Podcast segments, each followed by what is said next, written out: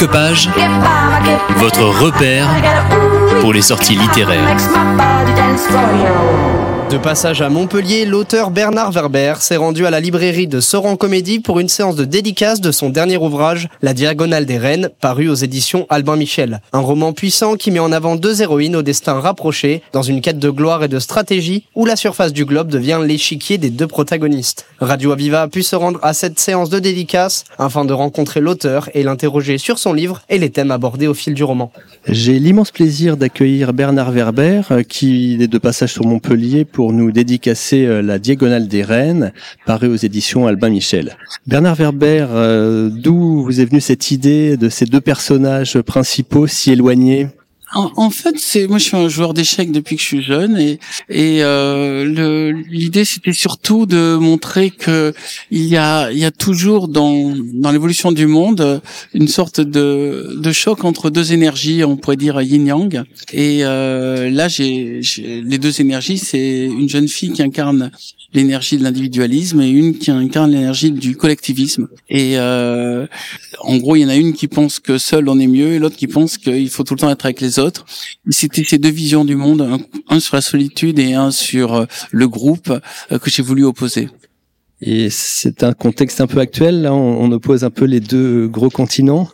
Alors, oui, c'est un contexte actuel, mais c'est un de mes rares romans qui est basé sur l'actualité. Ça démarre en, 1970, et donc c'est deux jeunes filles euh, surdouées des échecs qui vont chacune représenter une, une vision différente de de la stratégie. Et le L'idée, c'était de montrer qu'en fait, ce choc Orient-Occident, euh, ce choc gauche-droite, ce choc euh, capitalisme-communisme, c'est quelque chose de très ancien et qu'il y aura toujours ces deux énergies-là. Et là, elles sont juste représentées par deux filles qui vont devenir deux femmes et qui vont en plus devenir deux chefs des services secrets.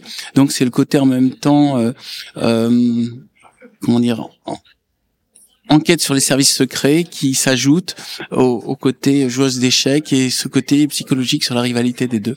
Voilà. Est-ce qu'on peut imaginer une suite ou vous êtes Je sais que vous écrivez tous les jours, euh, tous les matins finalement.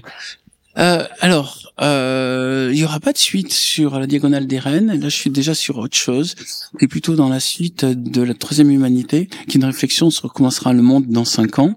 Et euh, euh, qu'est-ce que je peux vous dire? La sortie sera en octobre. Sans dévoiler euh, de secrets, bien sûr. Non, non. La sortie sera en octobre et, euh, et là, je suis en train de le terminer. Je dois le rendre mercredi, donc je suis en plein rush. Et là, vous êtes ce soir euh, sur scène aussi. On peut peut-être en dire quelques mots? Alors, je suis ce soir au Quorum pour un spectacle euh, que je fais avec une harpiste qui s'appelle euh, Vanessa Franker et euh, c'est cinq méditations guidées dans lesquelles je propose à la salle de vivre des histoires en fermant les yeux.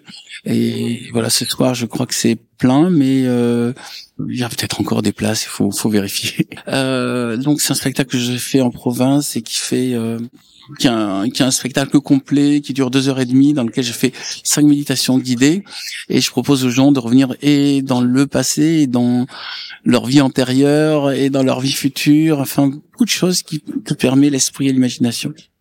Et là, vous jouez presque à domicile puisque c'est la région Occitanie qui est votre région de cœur. Oui, je suis né à Toulouse et euh, et j'ai fait toutes mes études à Toulouse et j'ai commencé même à créer mon journal quand j'étais à Toulouse. Bon, en tout cas, au vu du nombre de personnes qui attendent, je vais vous libérer, vous remercier et bonne euh, des séances de dédicace. Merci à vous. Si vous voulez venir ce soir, euh, vous pouvez venir euh, évidemment. Vous, vous, me dites juste, vous m'avertissez. Mais merci et puis euh, je salue tous les auditeurs de Radio Aviva. Avec grand plaisir, merci.